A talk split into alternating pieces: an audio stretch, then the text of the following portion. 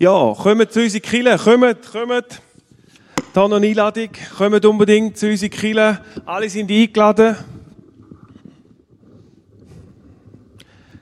Was ist die schon wieder am Putzen da? Hei, hei, hei. Heute ist der Begriff für das Thema Wachstum. Du, du Nadja, du, bist du eigentlich schon am Wachstum? Was? Ich bin dumm? Nein, du bist sicher nicht dumm. Ich bin dumm. Ich bin am Putzen, ich bin sicher nicht Du bist dumm. sicher nicht dumm. Aber ein Thema, es geht darum, Wachstum in der Kille. Und das ist ja eigentlich ein Steilpass zum Leute einladen. Nein, nein, also gut, das verstehe ich schon. Wachstum in der Kille, darum bin ich ja am Putzen. dass Nein, die kommen und dann können wir wachsen, weil wenn es sauber ist, dann kommen immer mehr. Ja, aber was bringt's, wenn es sauber ist und es kommt niemand? Wir müssen dann jetzt raus einladen. Schau mal, wie viele Nein, Einladungen das ich noch habe. Wir müssen, sein. wir müssen raus überall die Leute anbringen. Und wenn die kommen und sie schmuddelig und dreckig, dann gehen sie gerade wieder. Dann bleibt niemand, dann wächst es Aber solange du putzt, kommt ja gar niemand. Oh Mann, ehrlich. Wir müssen jetzt, hör mal auf mit dieser Putzerei. Das ist doch, das bringt doch nichts. Wir müssen jetzt unbedingt rausgehen. Gehen die Leute einladen. Hey, nochmal. Jetzt sind, jetzt sind wir, Ich muss putzen. Wenn's merkst du nicht jetzt eigentlich, ist, wir sind, jetzt sind wir, hey, nochmal, jetzt sind wir über eine halbe Stunde am Diskutieren und ich habe noch niemand eingeladen. Und ich habe nichts recht geputzt, weil du dauernd mir reinredest. Und jetzt? Und mich blockierst. Ich, wir müssen putzen, dass es sauber ist und dann bleiben die Leute gern da. Kein Wunder. Findet kein Wachstum statt. Was? Kein Wunder, kein Wachstum. Genau. Genau da ist es. Du meinst, da ist es. Wachstum, ist ein ist Wunder. Ein Wunder. Ist aber gleich gut. Haben wir über das noch diskutiert?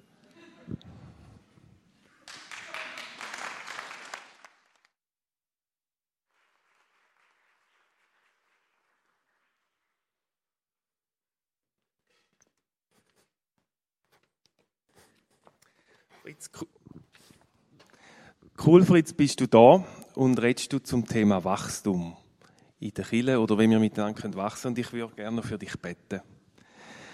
Danke vielmals, Vater im Himmel, hast du den Fritz heute hier angeschickt mit der Botschaft an uns, mit etwas, wo du willst in unseren Herzen bewegen. Du willst zu uns reden.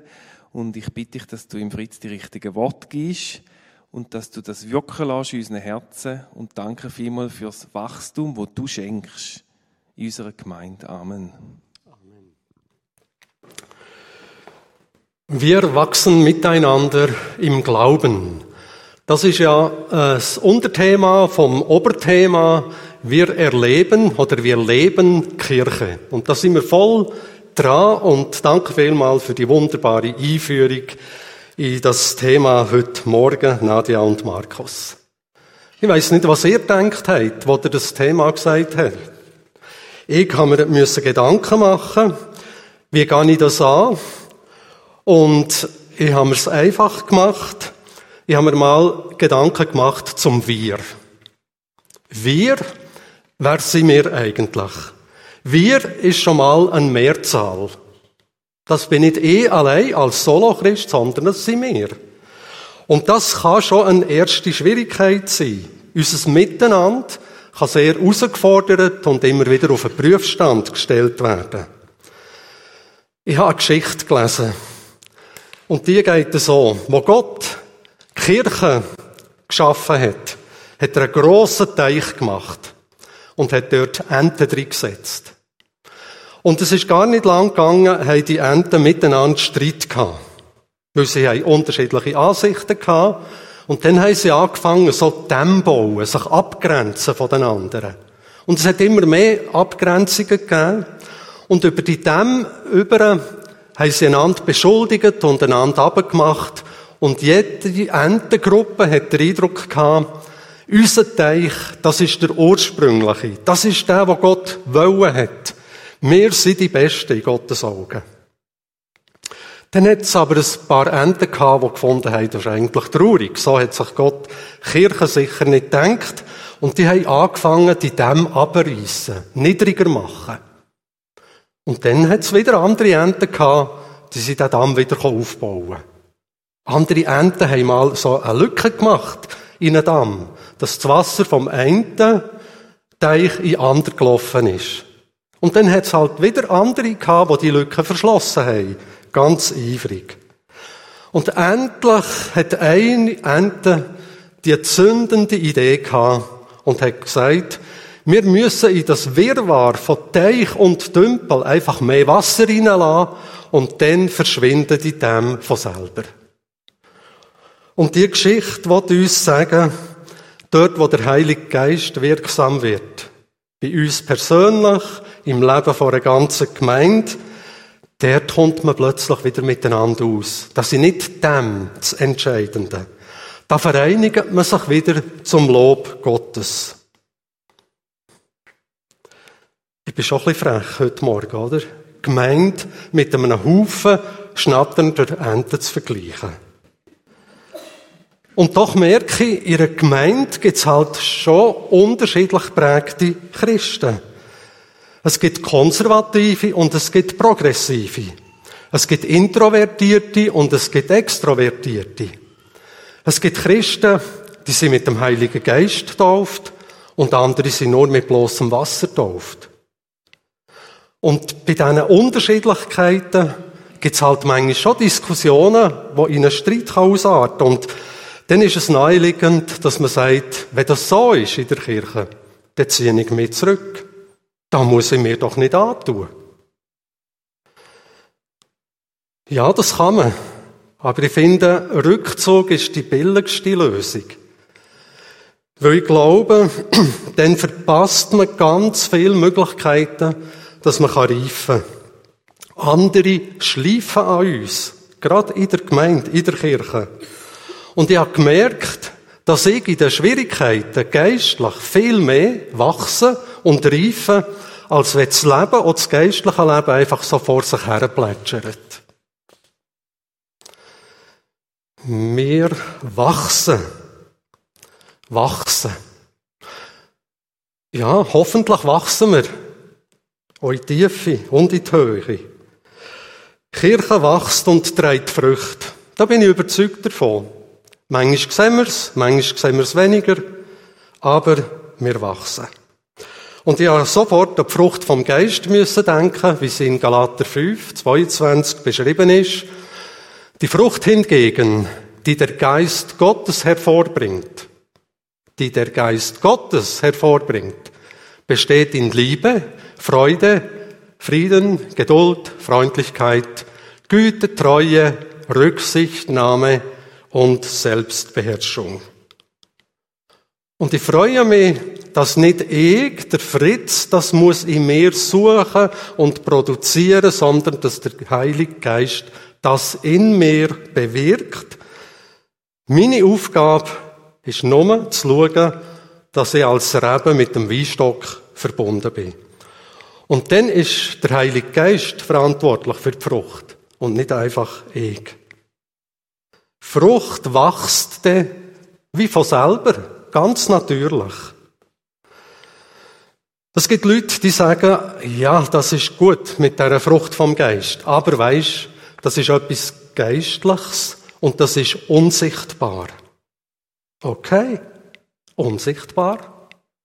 Vielleicht entspringt die Ansicht einer gewissen Hilflosigkeit, weil man im eigenen Leben zu wenig von dieser Frucht vom Geist sieht. Weil die Natur lehrt uns, dass Frucht sichtbar ist. Oder hast du schon mal eine unsichtbare Frucht genossen? Und auch Jesus sagt, dass man jeden Baum an seiner Frucht kann erkennen kann. Ob es ein Apfel oder ein Zwetschge oder ein Birnbaum ist. Denn jeder Baum wird an seiner eigenen Frucht erkannt. Und der Christian Schwarz, der Gemeindeanalyst, schreibt, die Lehre von der unsichtbaren Frucht ist eine unfruchtbare Sicht. Glaube ich auch. Die Frucht aber des Geistes. Und dann kommt die Aufzählung. Es ist nicht von Blüten vom Geist dreht, sondern handfest von Frucht. In der Natur gibt es ja verschiedene Pflanzen. Blumen fallen besonders auf durch ihre Schönheit. Aber wenn wir so eine Hibiskusblüte nehmen, dann muss ich sagen, ja, das ist schön zum Anschauen, aber satt werde ich nicht davon. Kann man höchstens einen Tee brauen davon. Dann gibt es aber auch Pflanzen von dieser Art, die sowohl schön blühen, wie schöne Früchte bringen. Pfirsich wäre so ein Beispiel. Und schließlich gibt es noch Pflanzen von der Art vom Weinstock, wo die Blüten eher unscheinbar sind. Aber wir schätzen den Weinstock doch wegen seiner Frucht besonders. Und ich denke, Jesus hat ganz bewusst das Bild von Weinstock und Reben gemeint, als er das Gleichnis erzählt hat. Wichtiger als wunderbar zu blühen und irgendwie nach außen um etwas darzustellen, ist Jesus die Frucht. Das Frucht tragen. Es kann schon sein, dass dein Leben nicht so schöne Früchte trägt, wie du dir das vorgestellt hast. Aber dann möchte ich dir sagen, es gibt im Leben eben verschiedene Zeiten. Es ist auch im geistlichen Leben nicht immer Erntezeit. Es gibt auch im geistlichen Leben Zeiten vom Frost. Da hast du den Eindruck, da geht nichts mehr. Aber es gibt, Gott sei Dank, im geistlichen Leben und im Leben in der Natur aussen Zeit vom Blühen, vom Reifen, und da freuen wir uns. Und dann gibt es auch Zeit, wo alles ausgereift ist, wo man ernten kann.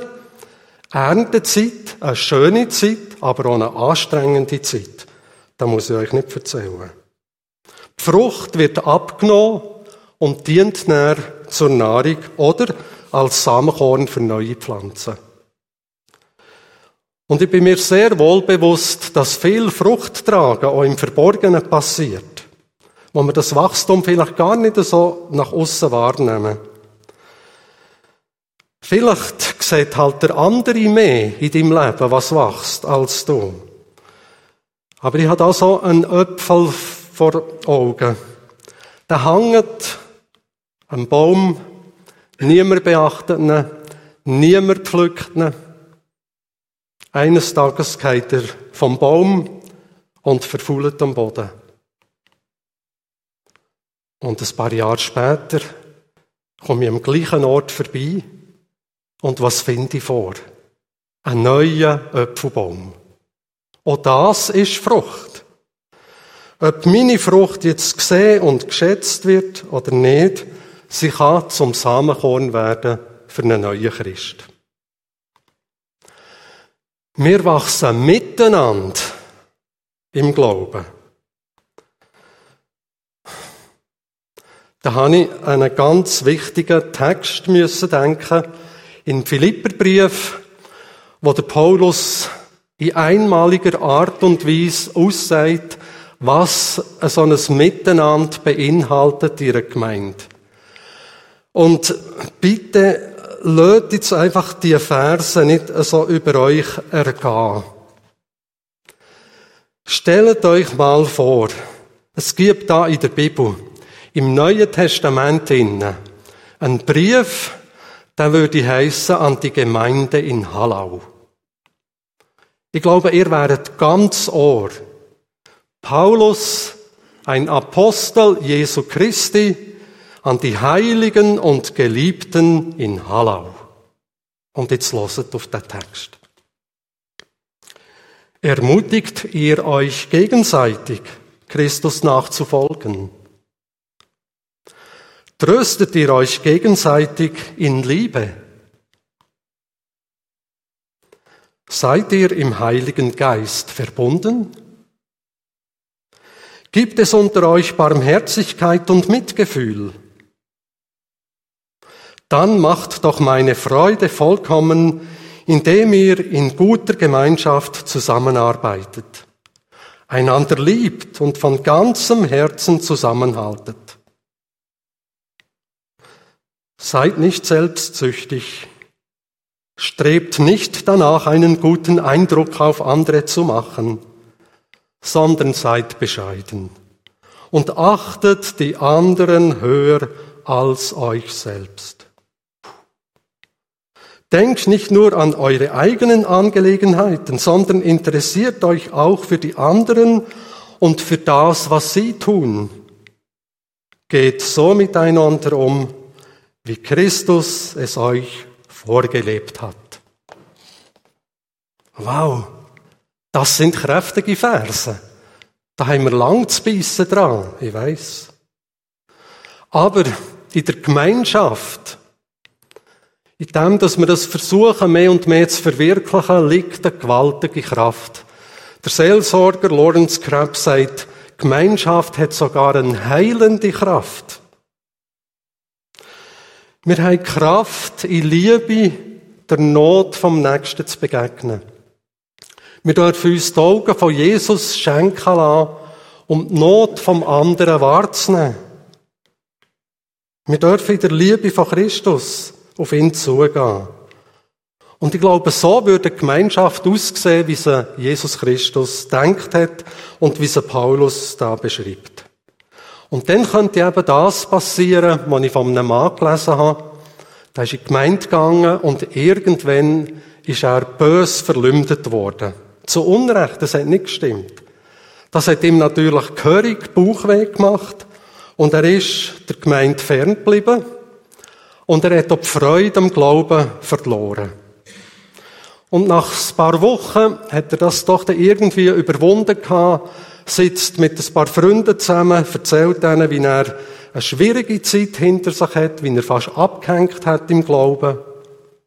Und dann schaut ihn einer von diesen Freunden tief an und sagt mit Nachdruck, ich will nicht, dass du in der Zukunft dich mit solchen Sachen allein umschlägst. Ein gewaltiges Wort. Weil in der Einsamkeit vom eigenen Herz wird eine Not nicht kleiner. Die wird von Tag zu Tag grösser und zieht uns noch ganz ab. Dort, wo wir aber einem anderen, es müssen ja nicht alle sein, einem anderen das Vertrauen entgegenbringen, unser Herz auftun und sagen, bei mir läuft es im Glauben der Körig nebendurch. Da erfahren wir plötzlich, teiltes Leid ist halbes Leid. Und auch wenn der andere mir die Not nicht wegnehmen kann, als Seelsorger würde ich oft so gerne einfach sagen, komm, ich nehme dir die Noten weg, ich kann es nicht. Aber ich kann sagen, schau, ich bete für dich. Und ich kenne einen, dem ist alle Macht im Himmel und auf Erden. Wir sind am letzten Montag spazieren. Ähm, Zürich-Seela entlang. Und dann plötzlich bin ich bleiben stehen. Du kannst das nächste Bild bringen. Und sehe dort einen Baum, der durch einen Dolendeckel wächst. Und das hat mich erinnert an eine Bildmeditation, wo heißt mit Hindernissen leben. Ich bin dort geblieben stehen und habe ein Gespräch angefangen mit dem kleinen Bäumli dort. Und er hat mir erzählt, er sei mal als Samenkorn in die Dolen runtergefallen. Es hat dort Sand, ein bisschen Erde und Wasser gehabt. Er sei gekeimt, sei grösser geworden und hat immer den Dolendeckel vor Augen gehabt. Klar, es ist schon ein bisschen Licht runtergekommen und er hat sich am Licht gegenüber ausgestreckt und sie gewachsen, hat sich aber überlegt, das wäre doch schöner, der Dolendeckel wäre nicht da. Und doch ist er gewachsen, Tag für Tag, Woche um Woche. Und irgendwann hat er gemerkt, ich kann ja durch eins von diesen Löchern durchwachsen. Am Licht dagegen. Das hat er gemacht. Und er hat mir erzählt, wie er manchmal gehadert hat mit seinem Schicksal. Warum muss der rostige Dolendeckel da sein in meinem Leben? Mir noch Licht wegnehmen. Es ist grösser geworden, es ist ein Sturm gekommen, er gerüttelt an ihm und plötzlich hat er entdeckt, der Dolendeckel, der gibt mir Halt. Das ist eine Hilfe. Das, was ich so verwünscht habe in meinem Leben, braucht Gott, sage ich jetzt, für etwas Höheres, für mir Halt zu geben. Und er hat gelernt, danken für das, was Gott in sein Leben hineingelegt hat. Wir wachsen miteinander im Glauben. Hm. Glaubenswachstum. Glauben heißt ja bekanntlich Vertrauen. Und dann würde es heißen, wir wachsen im Vertrauen zum Nächsten, aber auch im Vertrauen zu Gott. Und ich habe mir überlegt, was hilft da dazu? Da haben wir so vorgestellt, ja, wenn die Kirche ein bisschen etwas wäre wie ein Kuschelclub, das würde doch helfen, dass man wachsen kann. Aber wir wissen, wo Christen unter sich sind, ist die Gefahr riesengroß, dass sie mit Streiten anfangen. Je mehr wir uns im Treibhaus von der eigenen Gemeinde bewegen, desto mehr Konflikte gibt es. Und ich habe den Eindruck, je mehr wir uns im Freibeet von der Welt bewegen, desto weniger Konflikte sind da. In der Gemeinde, da kann man sich zu warm und wundregen äh, reden, wegen Liederwahl, Frömmigkeitsstil, Heiligem Geist und so weiter. Und im Freibeet von der Welt werden wir plötzlich wieder an unseren ursprünglichen Auftrag erinnert, nämlich Licht und Salz für die Welt zu sein. Ich kann mich noch gut erinnern, auch wenn es schon lang, lang äh, her ist, im Militär habe ich mich köstlich gefreut über jeden Einzelnen, den ich als Christ erkannt habe. Mir ist doch gleich gewesen, an was der nebst Christus auch noch alles glaubt. Hauptsache, er ist Christ. Und es gibt ein einfaches, aber ein bisschen schwieriges anwendendes Rezept zur Einheit, wenn jeder von uns sich ein bisschen weniger wichtig nimmt. Und die Frage ist also, was für ein Christentum leben wir im Grunde genommen? Ist es eher so ein, ein Treibhaus-Christentum oder ist es ein Freibet-Christentum? Bei Glaubenswachstum denken wir halt sofort dran, jedenfalls ich, an Bibelwissen, an Predigten reinziehen, an Kleingruppen und Bibelseminar besuchen und tatsächlich, das kann eine Hilfe sein. Ich möchte das nicht kleinreden, aber wenn ich so viel konsumiere und so wenig umsetze, dann ist halt die Gefahr groß, dass sich bei mir ein frommes Fettpolster ansetzt. Und das ist einfach nicht gesund. Unter den Pharisäern zur Zeit von Jesus hat es viel geistliche Übergewichte gegeben. Die haben alles gewusst. Aber an der Liebe hat es hinten und vor gemangelt. Ja, die haben sogar Jesus das Leben schwer gemacht. Und sie waren seine grössten Find Ja, wie sieht denn ein gesunder, aktiver Glauben aus? Und jetzt wird es ein bisschen gefährlich. Es gibt jetzt Leute da innen, die sollten bitte weglassen. Und es gibt andere, die sollten jetzt ganz Ohr sein und der Heilige Geist mag es wirken das richtig verstanden wird. Mir gefällt, was Teresa von Avila im 16. Jahrhundert hat sie gelebt, eine spanische Mystikerin, gesagt hat. Die beschreibt den tätigen Glauben wie folgt. Christus hat keinen Körper außer dein. Er hat keine Hände, keine Füße, wo er über die Erde gehen kann, als deine Füße. Es sind deine Augen, wo er damit die Welt und das Leid der Welt wahrnimmt. Es sind deine Füße, wo er damit umgeht und das Evangelium verkündigt und Gutes tut. Es sind deine Hände, wo er damit die Welt segnet. Christus hat jetzt keinen Körper auf der Erde, außer dein Körper. Am Schluss vom Tag und am Schluss von dieser Predigt habe ich mich und wollen wir uns fragen, was zählt eigentlich? Auf was müssen wir denn achten, wenn wir miteinander im Glauben wachsen? Es hat sich einer es ein bisschen einfach gemacht und er hat gesagt, Christen kann man grob gesagt in zwei Gruppen einteilen. Es gibt Christbaumchristen und es gibt Apfelbaumchristen. Der Christbaum, der ist ein Baum, der nimmt. Er erwartet, dass du ihm Geschenk zu Füßen leist. Du musst ihn mit Kugeln und mit Schmuck behängen. Er möchte im Zentrum von der Aufmerksamkeit stehen. Er sieht wirklich schön aus. Er möchte Bewunderung bekommen. Aber er lebt nur für sich. Und für kurze Zeit, weil er gleich einmal verdorrt. Die Wurzeln fehlen und die Früchte sucht schon vergeblich. Das der Christbaum Christ. Ihm gegenüber steht der Öpfelbaum Christ. Der ist eben im Boden verwurzelt. Der bringt und trägt unaufgeregt Frucht für andere. Er ist jemand, der immer gibt. Er bleibt stehen, auch wenn mal ein Sturm über ihn weggeht, es gehen höchstens ein paar verdorrte Äste runter. Im Frühling freuen wir uns an den schönen Blüten.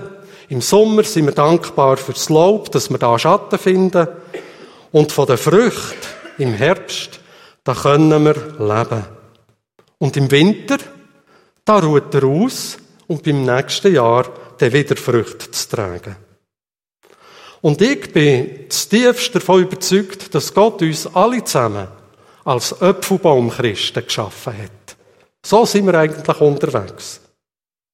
Aber wir wollen uns fragen, gleicht mein Leben, wie ich es tatsächlich lebe, wirklich so an einem Öpfelbaumchrist? Oder wie viel ist von, vom Weihnachtsbaumchrist eben doch noch da?